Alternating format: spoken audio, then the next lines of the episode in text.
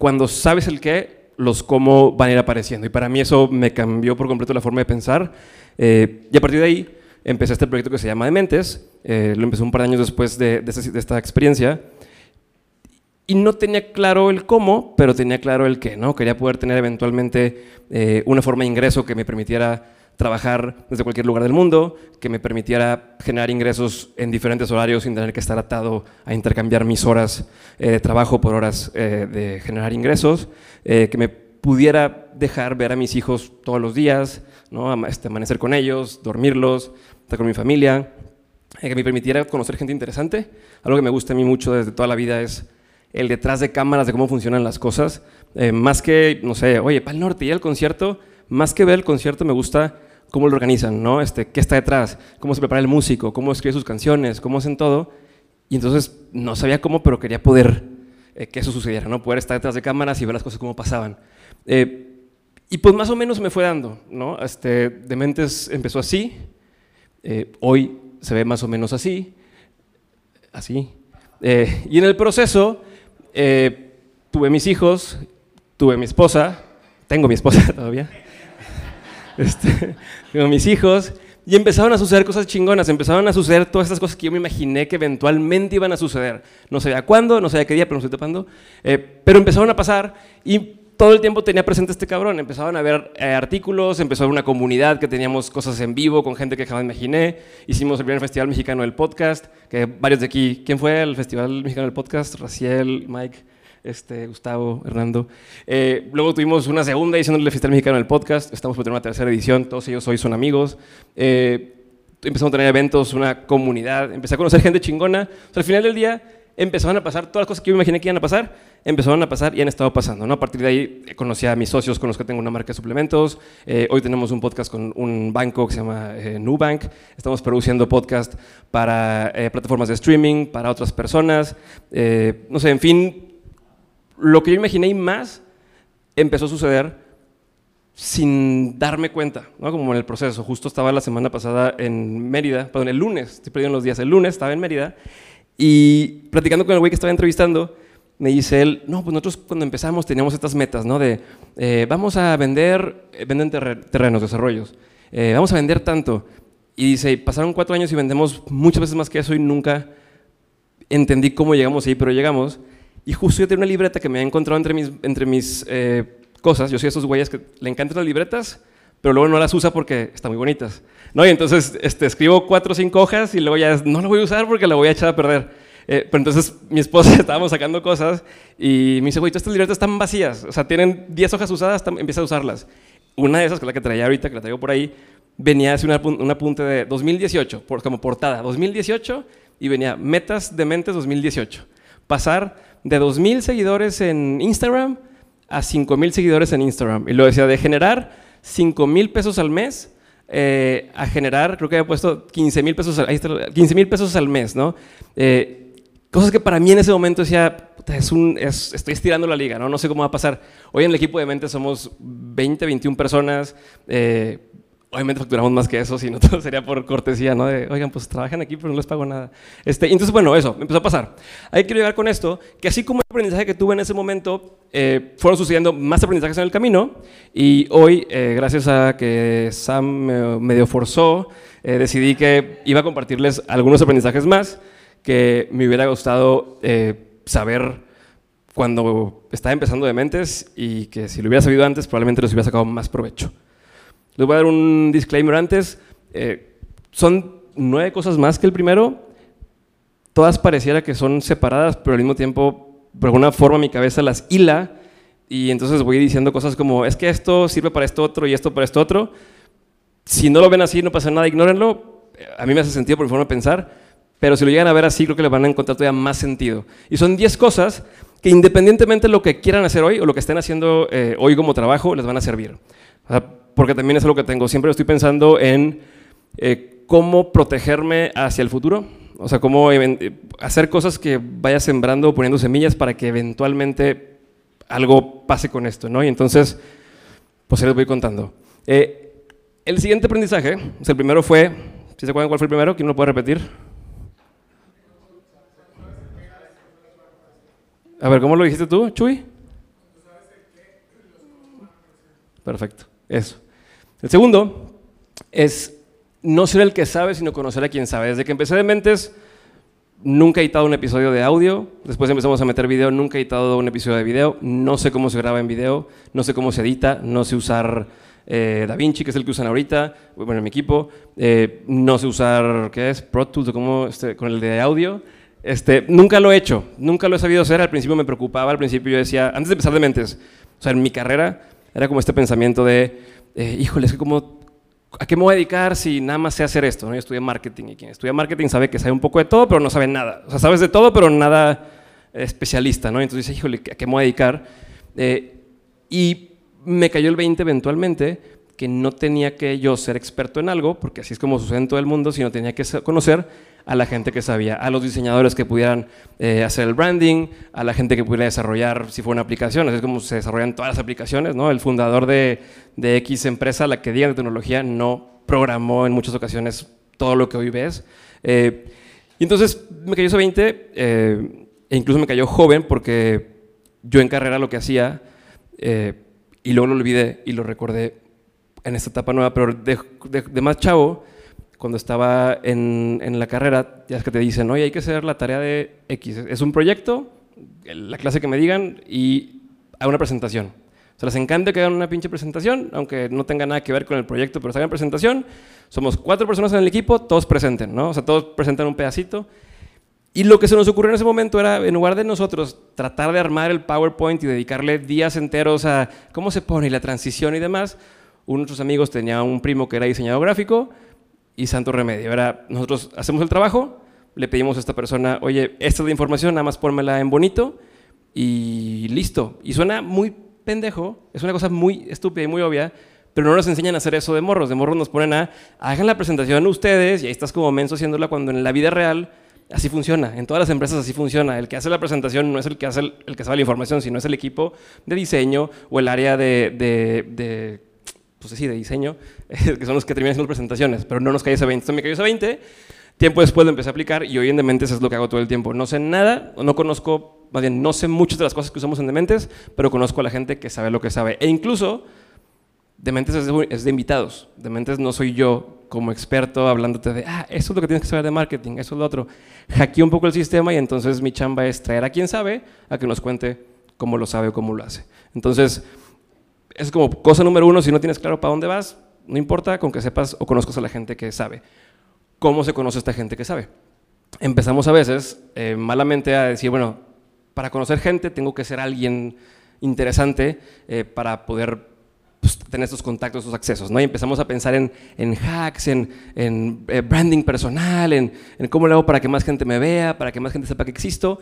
Y lo que a mí me ha funcionado, que ojo, todo lo que voy a platicar hoy son cosas que a mí me han funcionado, no estoy diciendo que la vayan a funcionar a todos, ni que tenga yo la razón, eh, pero a mí lo que me ha funcionado es, en lugar de pensar en cómo ser yo más interesante y cómo ser yo el que sabe más y cómo ser yo el más chingón, es practicar interesarme por otras personas, ¿no? Practicar, y leo practicar porque a veces eh, a veces requieres como darle la vuelta o, tener ese mindset de curiosidad y aunque la persona que está ahí en, primera instancia no, no, tiene nada que ofrecerte, no, no tiene nada que, el simplemente ponerte a preguntar y ponerte a, a, ver qué es lo que la otra persona está haciendo, qué inquietudes tiene, qué problemas tiene, te abre un montón de cosas eh, que me lleva a la segunda parte, que, bueno, y, y, para que no me dejen mentir, por ejemplo, Carlos y Amairi, ¿dónde están? Por aquí yo sé que ellos son fotógrafos, llevan un año y medio haciendo fotografía eh, y tienen su, su estudio, ¿no? Este, hacen fotografía comercial.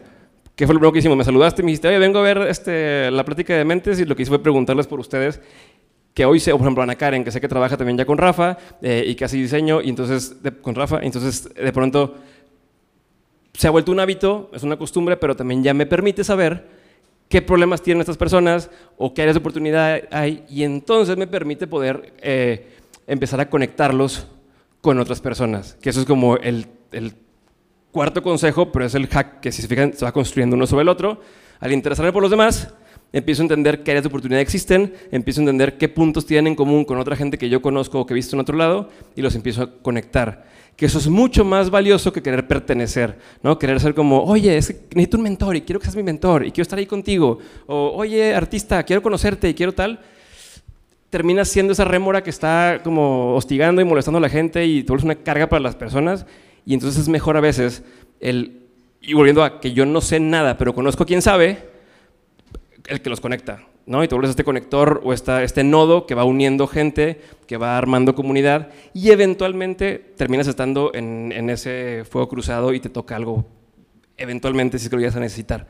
Entonces, eh, el número cuatro es enfocarte en conectar y no en pertenecer, pero ojo, a veces cuando queremos estar ayudando a las personas, o sea, en esta idea de si me la compraron, de querer conectar y ver en qué beneficiar a otros, podemos caer en el querer sobreayudar, ¿no? Nos volvemos a esta persona eh, que todo el tiempo está eh, queriendo apoyar a otros y se vuelve una puñeta mental porque ya en lugar de emprender eres el güey que le dice a otros cómo emprender, o ya en lugar de avanzar en, tus metas te vuelves esta persona que ayuda a otros y, y como que ya liberas dopamina, y como que ya te sientes bien, y como que ya sientes que ya la libraste.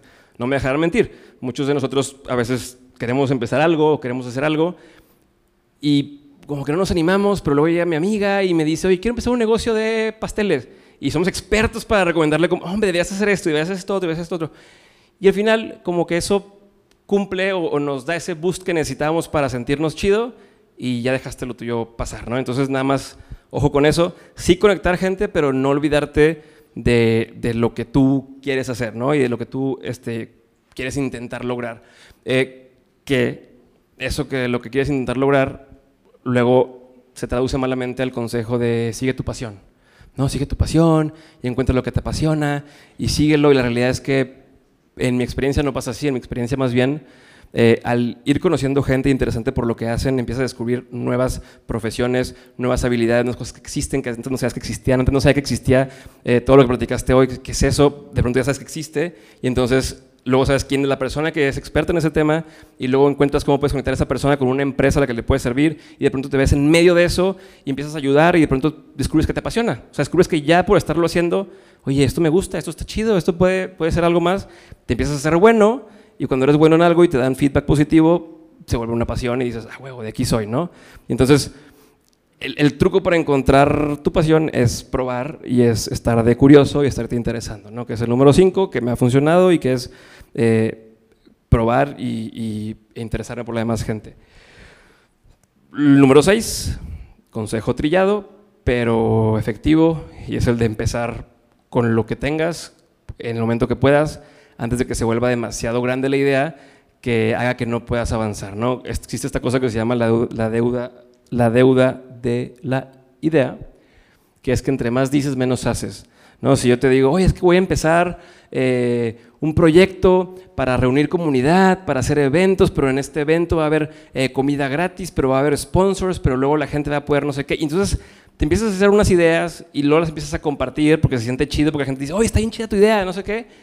Y ya cuando quieres ejecutar, ya creció tanto esa idea o ya, ya se fue tan grande que ya hay demasiada deuda, ya le debes mucho y sientes que no lo vas a poder hacer a como lo prometiste y entonces te congelas y mejor te haces güey y eres esta persona que siempre tiene un proyecto nuevo y siempre le cuenta algo nuevo. Nosotros conocemos un amigo así, que cada que lo ves, ¿en qué estás metido? No, ahora tengo no sé qué. Y luego lo vuelves a ver, no, es que ahora tengo tal cosa. Vale la pena a veces quedarnos callados un ratito y primero empezar y está más padre poder decir, empecé esto, ¿no? O estoy avanzando en esto, eh, y en el círculo cercano a, publicarlo así en redes de, hoy empecé mi primer libro, y todo el mundo le aplaude, y ese libro nunca salió, ¿no? Hoy empecé a prepararme para el maratón, y el maratón nunca llegó, pero el güey se sintió chingón porque lo, platicó y la gente le aplaudió. Entonces eso, eh, empezar con lo que tienes, pero no cacarearlo demasiado antes de tiempo. Eh, que ojo, hay de personalidades a personalidades. Hay personas que les sirve el comprometerse con algún círculo cercano o con más amigos, eh, porque eso les, les, como que les prende esa chispa de, bueno, pues ya lo dije, lo tengo que hacer. Hay gente que al revés, que al decir esto te, te presiona y te sientes ahora intimidado por el reto y vaya valió que eso. Hay que conocernos un poco más. Eh, en línea con esto, y otra vez como todo va sumando, eh, una vez que empiezas, empiezas a ver que funciona, ¿no? Empiezas a ver, oye, vamos a vender las salsas. Y ya vendimos unas y vimos que jaló así. Y luego, oye, pues ahora si le hacemos así, y, empieza, y entonces lo chingón es que vas experimentando, probando, experimentando, probando, y lo que tiene éxito le vas poniendo orden en lugar de hacerlo al revés. Esto de hacerlo al revés se convierte otra vez en esta parte procrastinar. Voy a hacer mis tarjetas de presentación, voy a ponerle nombre a la empresa, voy a registrar la marca, voy a hacer... Son muy pocas las industrias en las que realmente requieres hacer todo eso antes de arrancar. E incluso muchas de esas puedes empezar con algo pequeño, eh, con otro nombre si quieres, pero puedes empezar probando y si entiendes que hay mercado, si entiendes que funciona, si entiendes que te gusta, ahora sí le vas poniendo ese orden. ¿no? Dementes empezó en el 2016 y nos constituimos el segundo año de pandemia.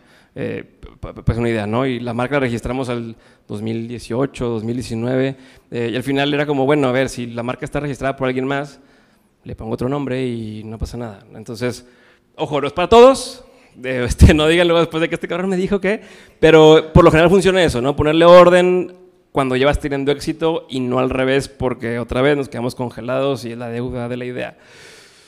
Y además, en mi experiencia y lo que he visto pasar, es que, a ver, todo nos pasa, empiezas a tener éxito y entonces empiezas a decir, bueno, entonces ahora lo que voy a hacer es esto y de ahí voy a hacer esto otro y de ahí va a pasar esto otro y empiezas a hacerte unas cosas de tus, propias ideas, ¿no? Empiezas a hacerte un caminito que según tú va a pasar y me he dado cuenta, o me di cuenta en el camino, que las cosas no funcionan realmente así. Las cosas como funcionan es que tú tienes una visión que es hasta aquí, ¿no? O sea, tú ves hasta dos pasos adelante, pero una vez que arrancas y tomas una decisión, porque si tomas la decisión de acá, se abren otras tres oportunidades adelante de ti. Y después de esa decisión se abren otras tres cosas que no te imaginaste que ibas a poder hacer o que ni siquiera estaban a tu alcance. ¿No? hay gente hoy con la que platico, por ejemplo, en WhatsApp, que han sido invitados de dementes y demás, que en la vida me imaginé que iba a poder estar teniendo una conversación eh, con esas personas, o que iba a poder ir a sus fiestas de cumpleaños, eh, o que me iban a pedir consejo a mí para cosas de sus negocios. ¿en qué, ¿en qué momento?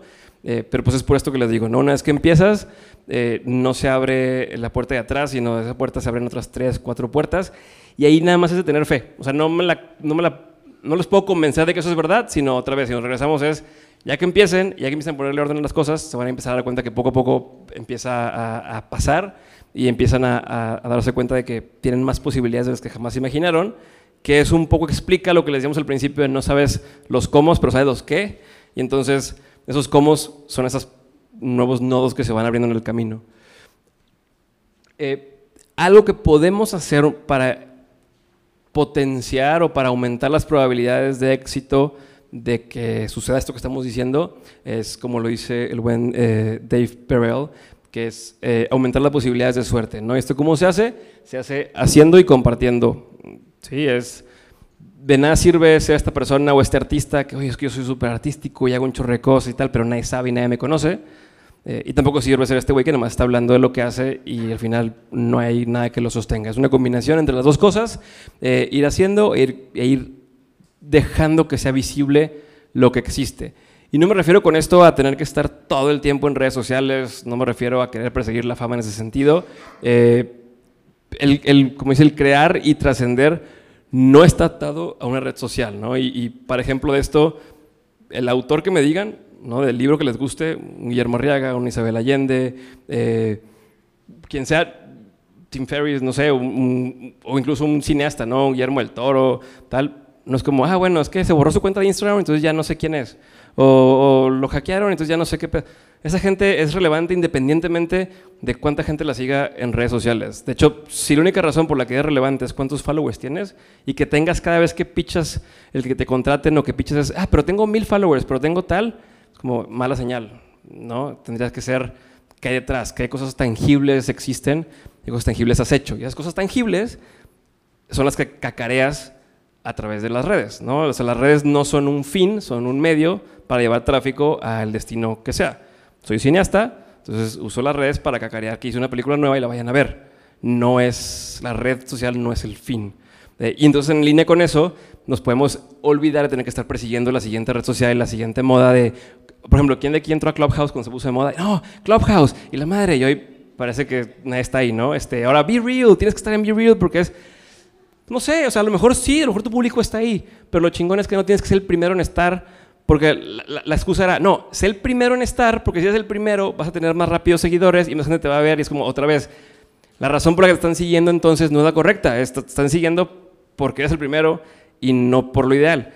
Si, si has construido lo que hemos visto atrás, ¿no? si has construido relaciones, eh, conectes, te juntas con la gente que sabe, eh, exploras tu creatividad o tu curiosidad, eh, sigues tu pasión, eventualmente la gente te va a seguir a ti o te va a buscar a ti por eso y la red social que se ponga de moda la vas a poder aprovechar en el momento que siga siendo vigente.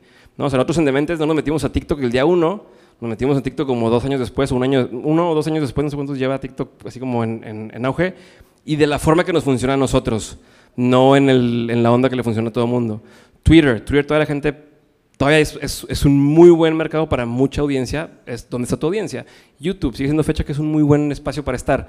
El punto es, ¿para qué estás ahí? Y no nada más perseguir como el, el tema de quiero que me sigan y quiero que me vean, porque otra vez está basado en las cosas equivocadas.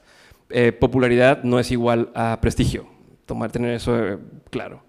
Em, otra cosa que aprendí y que, y que lo tengo muy presente todo el tiempo es que en esta carrera de querer emprender y empezar un negocio y tener un equipo y al mismo tiempo tener una familia y querer tener salud mental y lo que tú quieras, hay un chingo de incertidumbre, ¿no? Hay muchas cosas o muchas variables que no conoces, así como las oportunidades chidas que pasan, también están estos este, como dicen, como sacudidas o movidas de tapete que tampoco te esperabas o que tampoco sabes que iban a existir. Eh, y, así va a ser, ¿no? Hay un montón de cosas que no vas a poder controlar, pero al menos estás en el camino que tú elegiste y no en el camino que alguien más te impuso. Entonces, tener eso y, em, aprender a, disfrutar o, guardarle sabor a esa incertidumbre e incluso verlo como un tema de diversión, ¿no? A mí me ha funcionado ver mi vida como una película. Eso se lo, se lo escuché una vez a, Coco Santos en un, un, episodio que tuve con él. Eh, y no sabía que ella lo hacía, pero justo cuando lo, decía, cuando él me platicaba, dice, yo hago lo mismo. Como que él se imaginaba como si él fuera el personaje principal de una película así de El Señor de los Anillos. entonces el güey decía, cada que algo se me atora, en mi mente es como si, si, si como, ah, el personaje principal tiene este reto, entonces cómo sale eventualmente de esto. A mí eso me ha funcionado eh, y entonces ahí está como, se los dejo. No sé si esto tenga alguna base psicológica o algo por el estilo, pero si logran meterse en ese punto, en ese plan, o como si fuera un videojuego, les va a salir chingo, ¿no? Oye, tengo un pedo, pasó esto, soy el personaje principal de mi película y cómo lo vería un tercero, ¿no? Entonces, eh, eso creo que te ayuda un poquito a jugar con esa incertidumbre.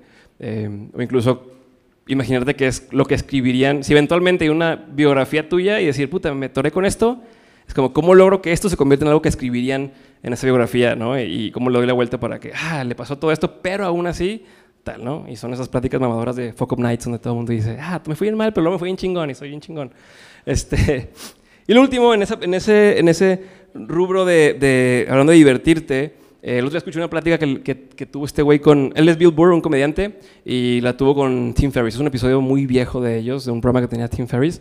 Eh, pero lo que hablaba este cuate le preguntaba Tim Ferriss, eh, que por qué, o, por qué decidió cambiar su estilo de comedia. Él antes hacía comedia sin muchas groserías, eh, era como muy neutral, eh, muy family friendly, eh, y de pronto empezó a ser un estilo de comedia mucho más grosero, más políticamente incorrecto, en el escenario incluso de repente está como enojado y diciendo cosas que pareciera que no lo está disfrutando, pero a la vez que la risa el solo y tal, ¿no? como parece loquito en el escenario.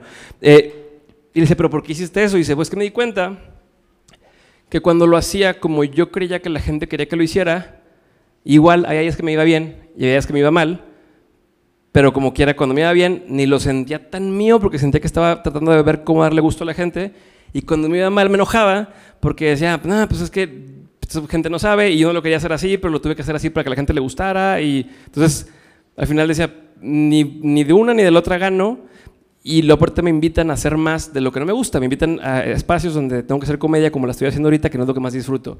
Entonces decía él, yo me imagino como en un, en un mall, en un centro comercial, pues tienes una tienda que es para una cosa, tienes una tienda que es eh, de, camas, otra que es de sneakers, tienes una islita donde venden fundas de teléfono. Dice, y la gente no es como, no, saquen esas tiendas de aquí, o tal. La gente es, yo quiero ir a esa tienda porque es lo que yo estoy buscando. Dice el güey, pues sí es cierto, entonces yo tendría que ser más como eso, donde yo diga, esta es mi tienda, aquí vendemos y aquí hacemos lo que nos gusta a nosotros, y quien quiera que venga a consumirlo y quien no, no. Y dice, y a partir de ahí, entonces empecé a hacer lo que a mí me gustaba, y al final del día, si a la gente no le gustaba, dice, bueno, pues no es para ti, porque yo me lo estoy pasando chingón, y hay gente a la que sí le gusta lo que hago, eh, y lo voy a seguir haciendo así, ¿no? Y entonces, eh, en ese sentido, a mí me recordó mucho lo que también siempre tengo presente, que es el de no pedir permiso. Una vez que empiezas a, hacer las cosas a tu forma, a, empezar a tener curiosidad, a empezar a, buscar tus propios hacks y formas de sacarle provecho a lo que estás haciendo,